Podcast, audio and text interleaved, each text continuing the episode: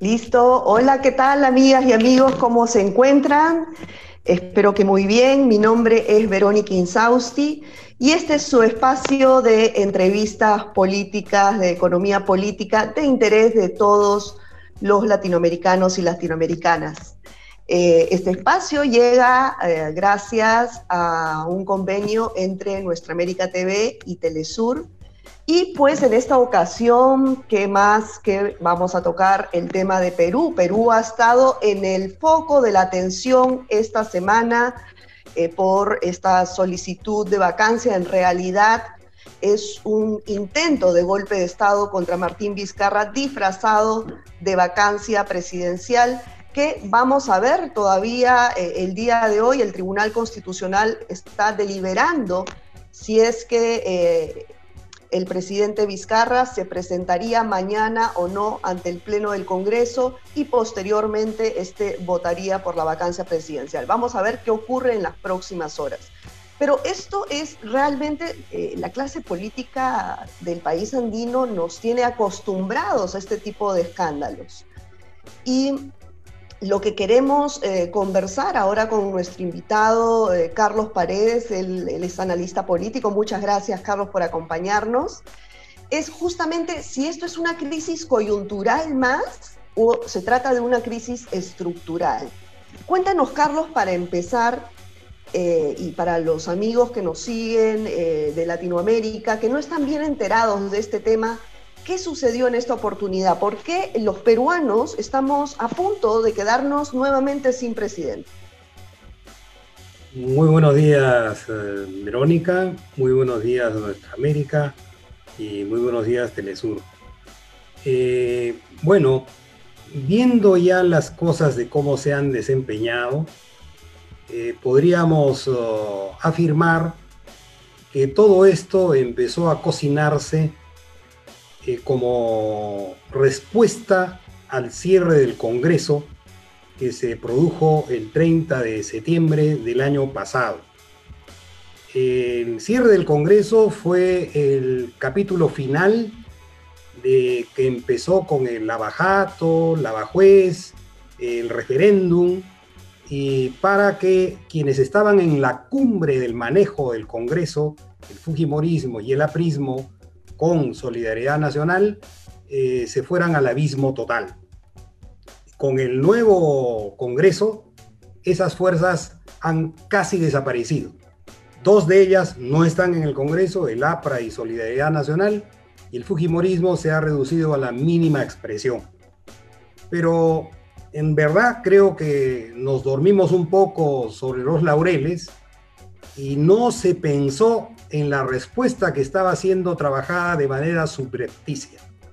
Y lo que hemos tenido es la aplicación de un plan deliberadamente llevado adelante con la figura de disfraz que era la vacancia, pero en realidad se trataba de un golpe de Estado, pero no un golpe de Estado civil no más, sino golpe de Estado cívico-militar.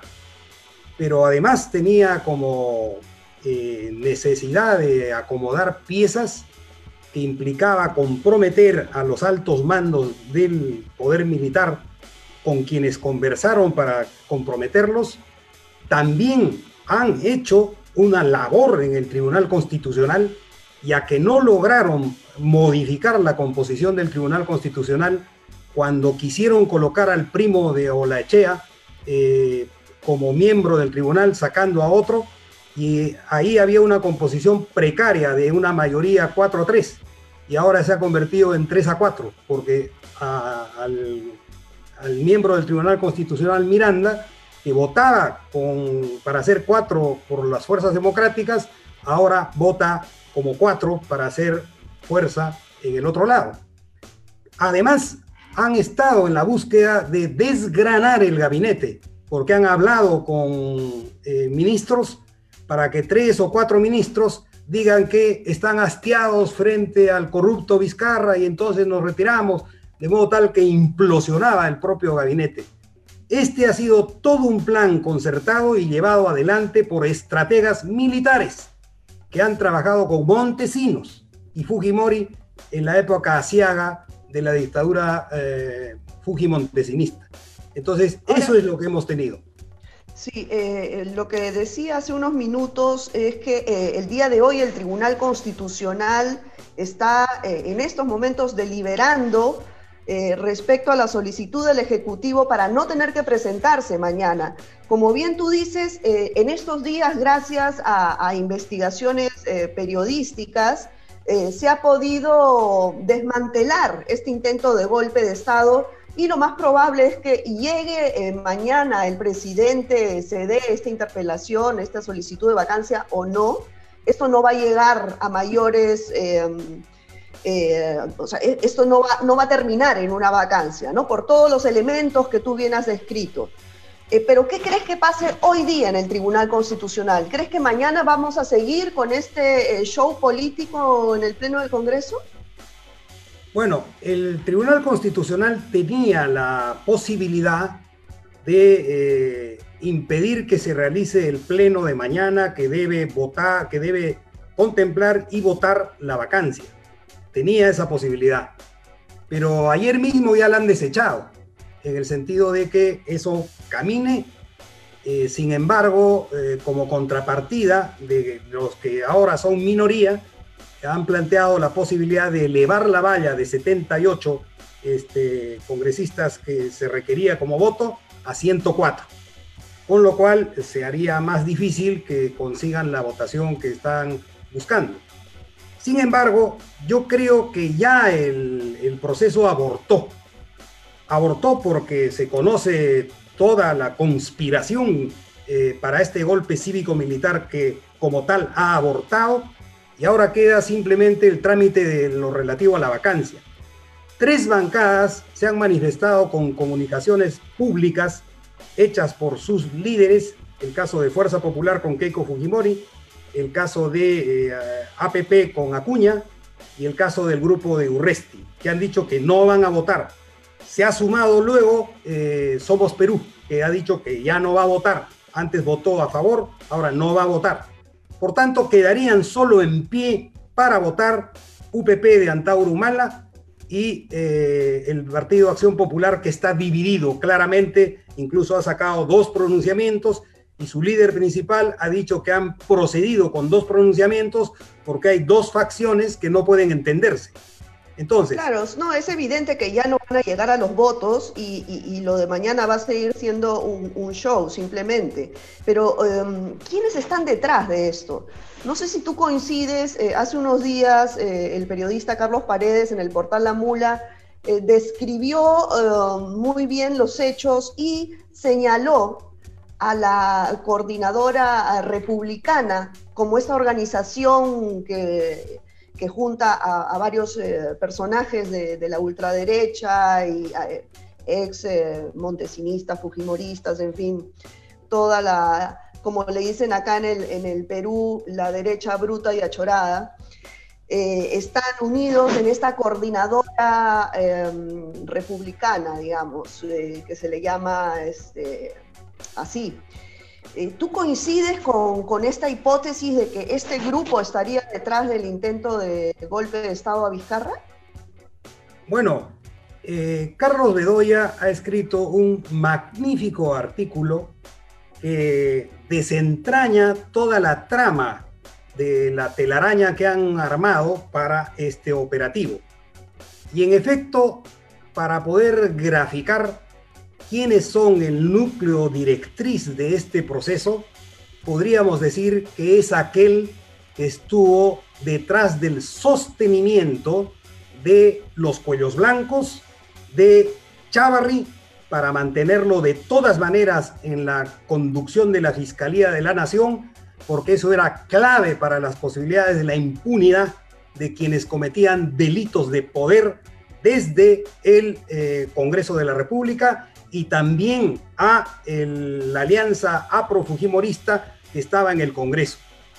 Todo ese sostenimiento de tres años en el ejercicio del gobierno ha sido hecho por un grupo de abogados, de militares, en fin, que han concertado ese accionar y que han hecho prácticamente el trabajo sucio de esa labor de mantener esa impunidad de los delitos de poder.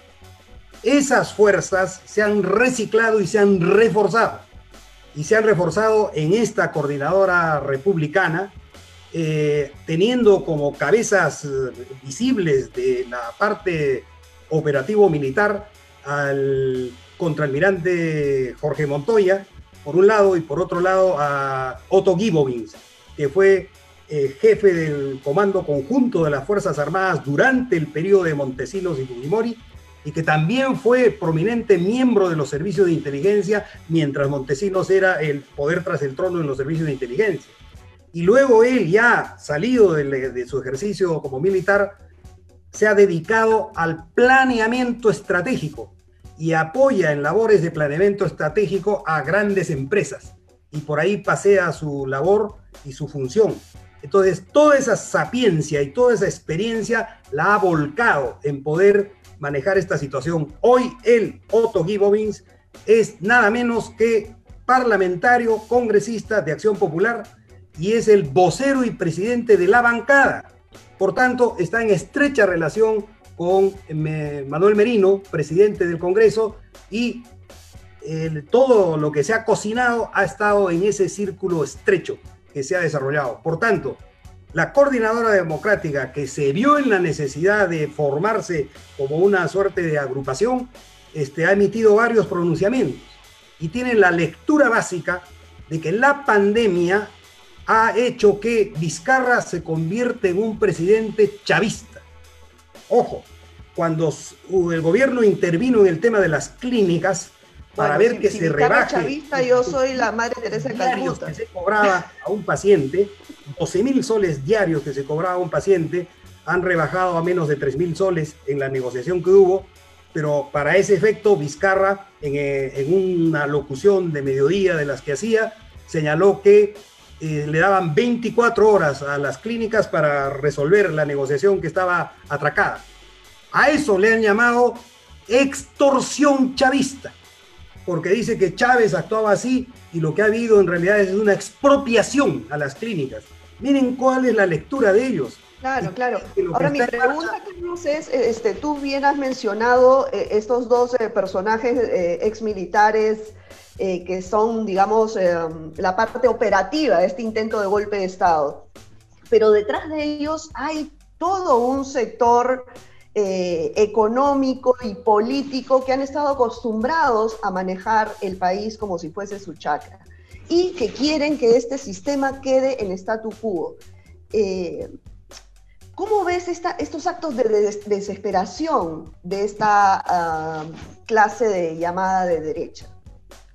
Bueno, yo creo que lo que está en curso es un plan dirigido a una restauración de aquel poder que ha hecho y deshecho del país eh, para generar esta, suerte de organización de delitos de poder que permita eh, trabajar a las empresas a sus anchas, que les dé vía libre para, por ejemplo, eh, no pagar impuestos ya que, digamos, están obligados a pagar 35% de impuestos, pero en realidad pagan 15% porque ellos mismos se han fabricado mecanismos legales, entre comillas, de ilusión.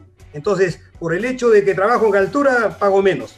Por el hecho de que el clima está un poco frío, pago menos. Y así sucesivamente. Entonces, las rebajas legales que hay, autorizadas por este control que tenían del poder congresal, ha hecho que entonces tengan un manejo de la economía que favorece la corrupción y no los intereses fundamentales de la gente.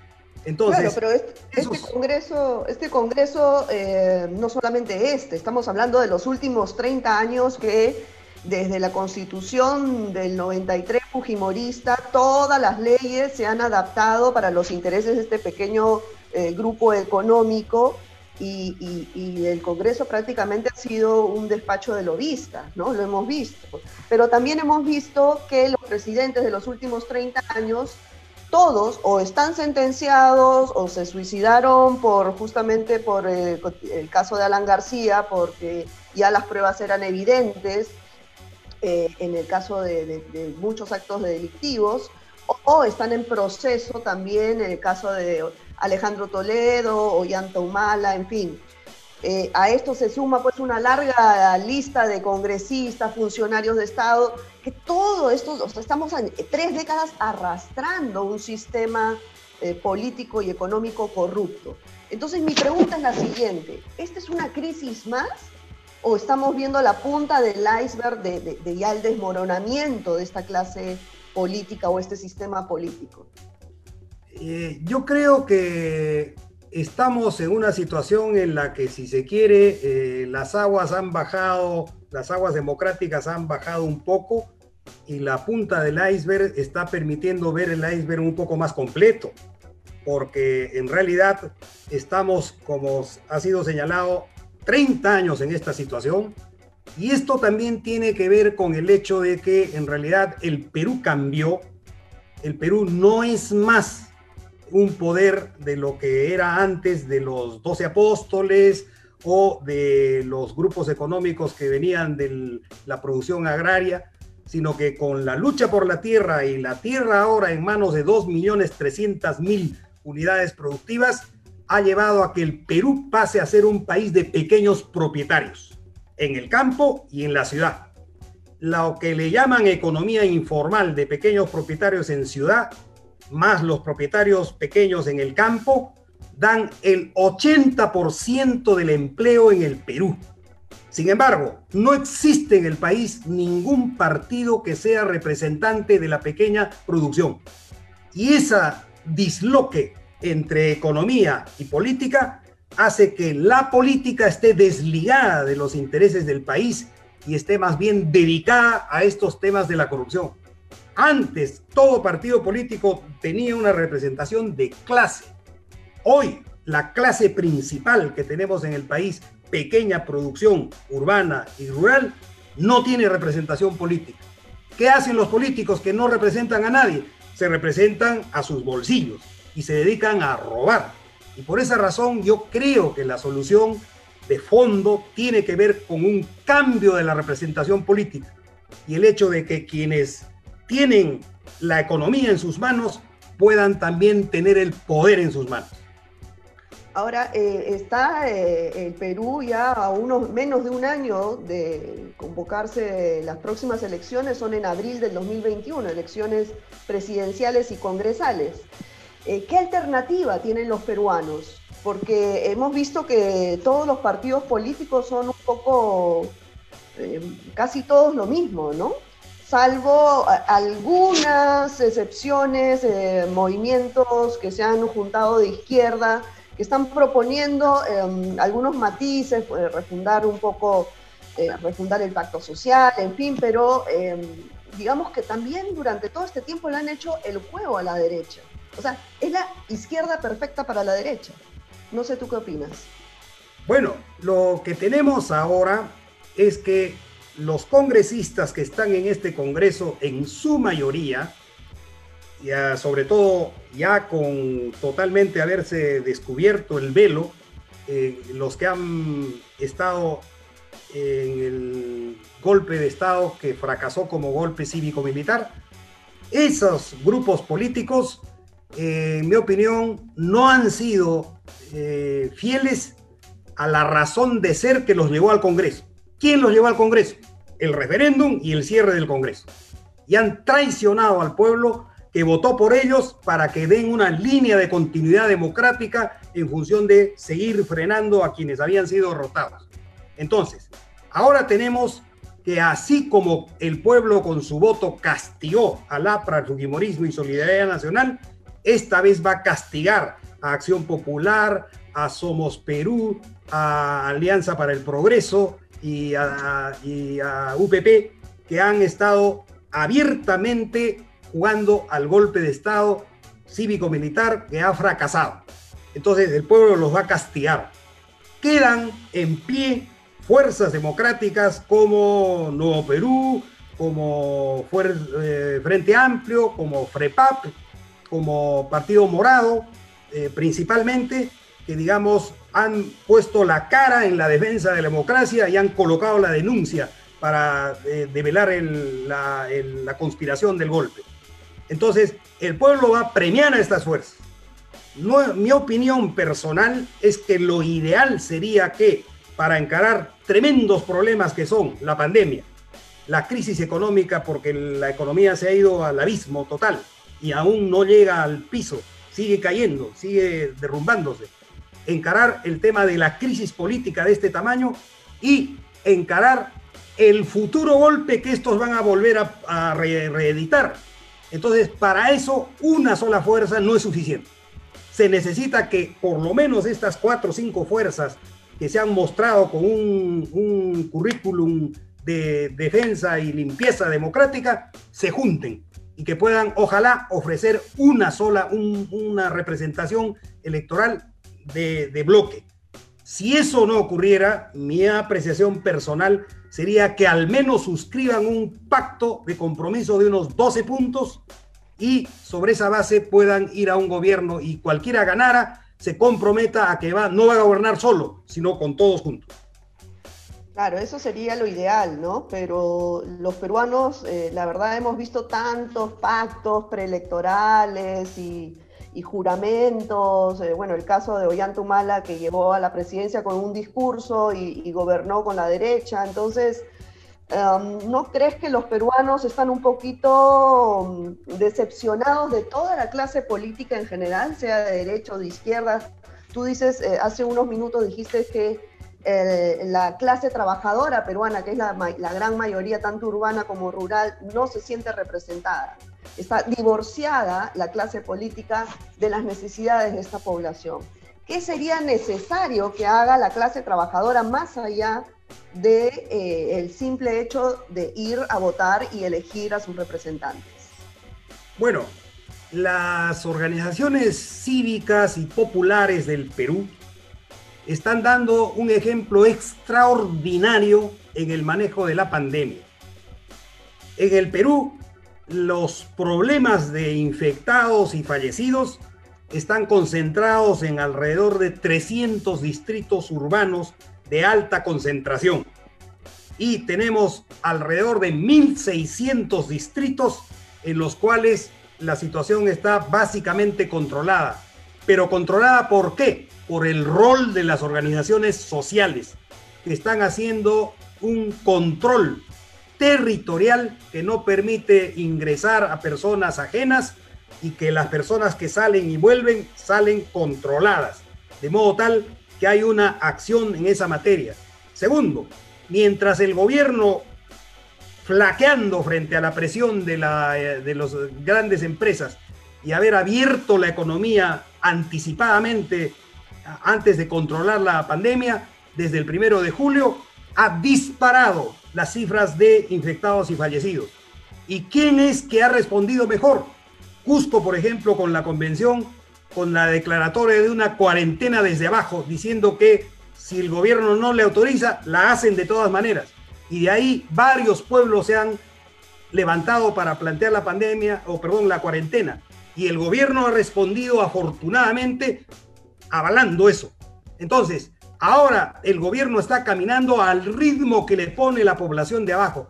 Esas organizaciones que están en este desarrollo tienen que dar un salto hacia la política. Primero, como una suerte de participantes con sus representantes en esta representación y por otro lado constituyendo una suerte de eh, observatorio, de instrumento de vigilancia, qué sé yo, que permita que los políticos tengan que verse obligados a cumplir sus compromisos y que podamos de esa manera empezar a reorientar esa eh, crisis de representación para que pueda haber una representación auténtica y los representantes sean representantes de intereses de la población y no de sus bolsillos. Ojalá, ojalá, Carlos.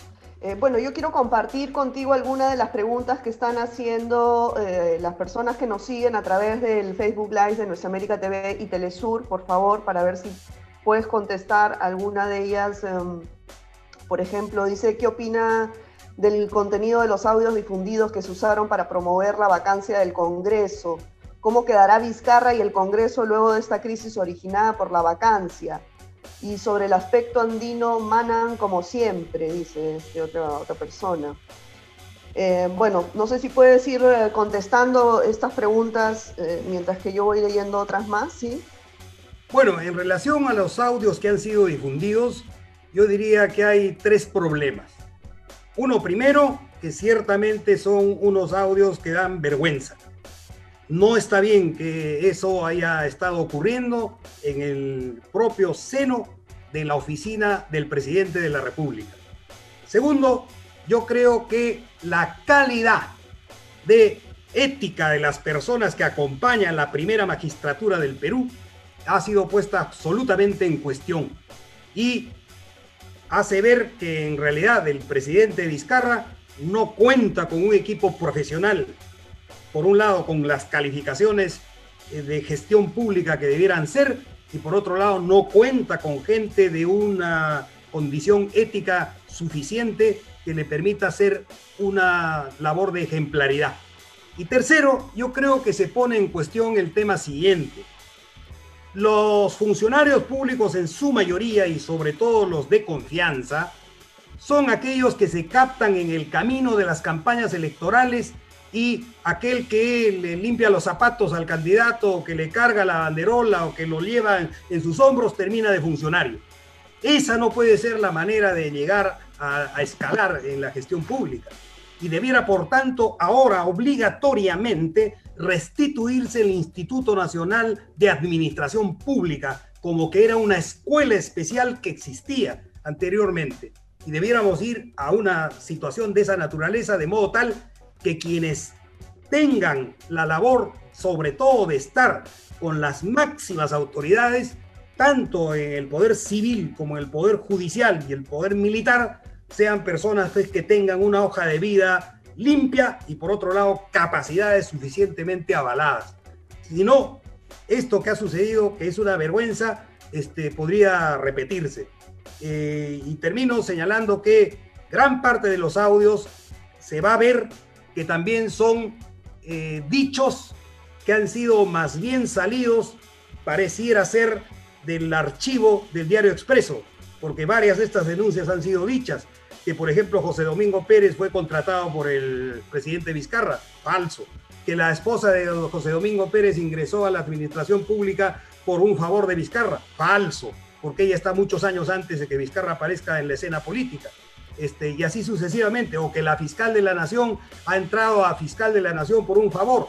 Todo esto que salía en el diario expreso como una especie de, digamos, de, ver cómo es que echan barro con ventilador, ahora se lo han puesto en la boca de esta eh, persona que trabajaba cerca del presidente, Karen Roca, y ella ahorita ya está recibiendo una cantidad de procesos eh, para poder esclarecer y que diga que eso, eh, cuál ha sido realmente la verdad. Y aquí eso va a destapar otra olla, porque va a salir con claridad quiénes fueron quienes le pusieron esos temas en la boca para que pueda, digamos, eh, hacer esta situación que acompaña al golpe. Porque todo esto que, digamos, los audios traen con una cantidad de elementos mentirosos incluso se usan en la prensa como si fueran verdad, a pesar de que este swing ha dicho que él dijo mentiras para poder probar de hasta dónde iban los planes eh, golpistas del Congreso.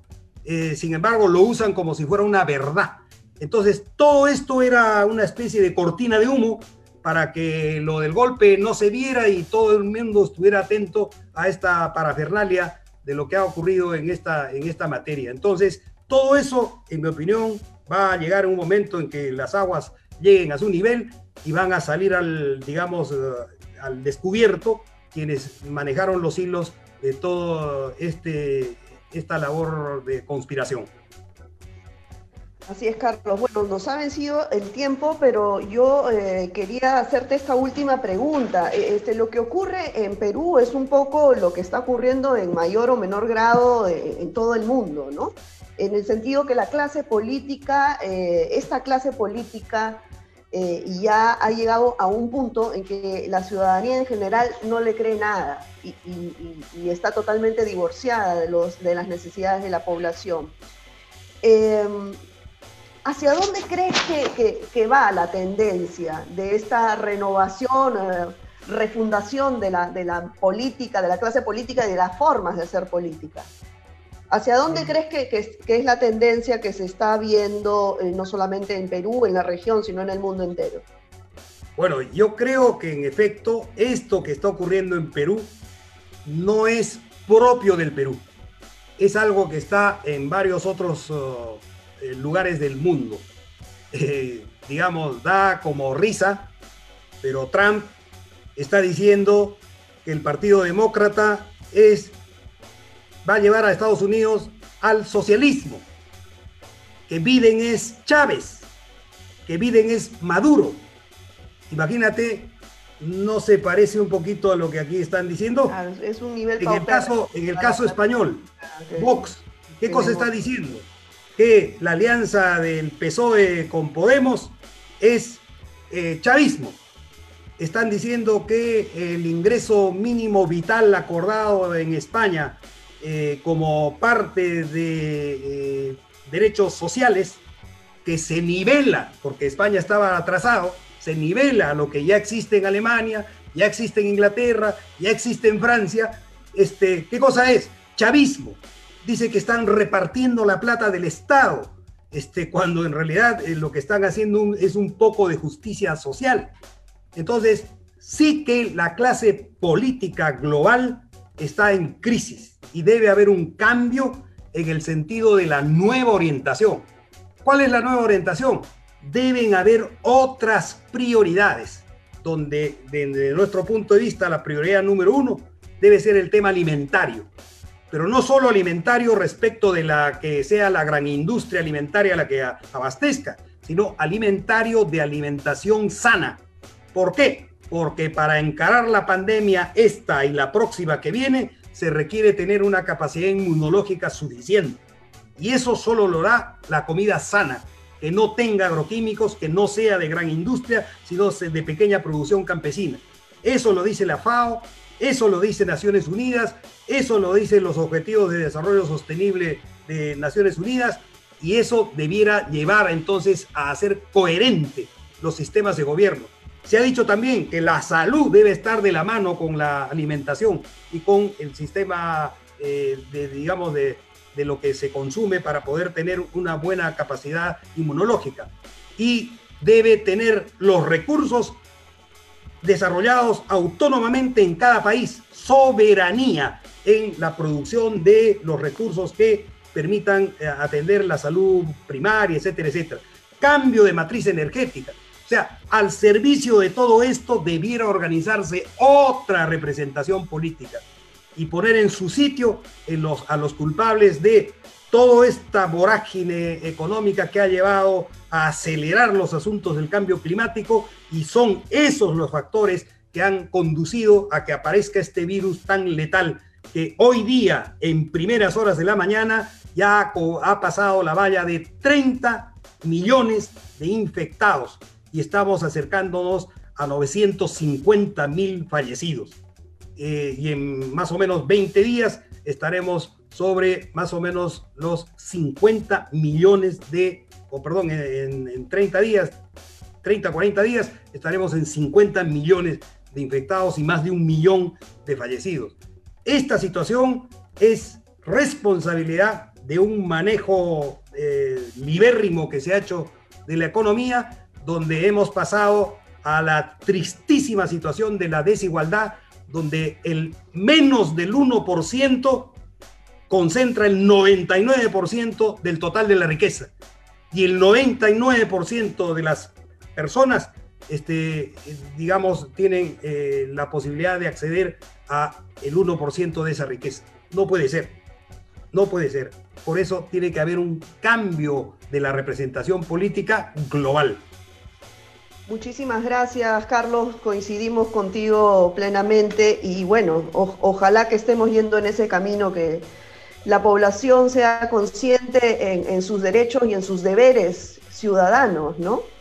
Eh, más allá del hecho de, ir a votar y elegir a sus representantes, yo creo que si no hay un involucramiento real en, el día a día de la, ciudadanía en general, pues no vamos a ver esos cambios eh, que tú propones y, otras personas eh, coinciden también, muchas personas coinciden en eso, ¿no? que es, una necesidad urgente, en verdad, para, para, el bienestar de toda la humanidad, para la continuidad de la humanidad, más bien, mejor dicho. ¿no?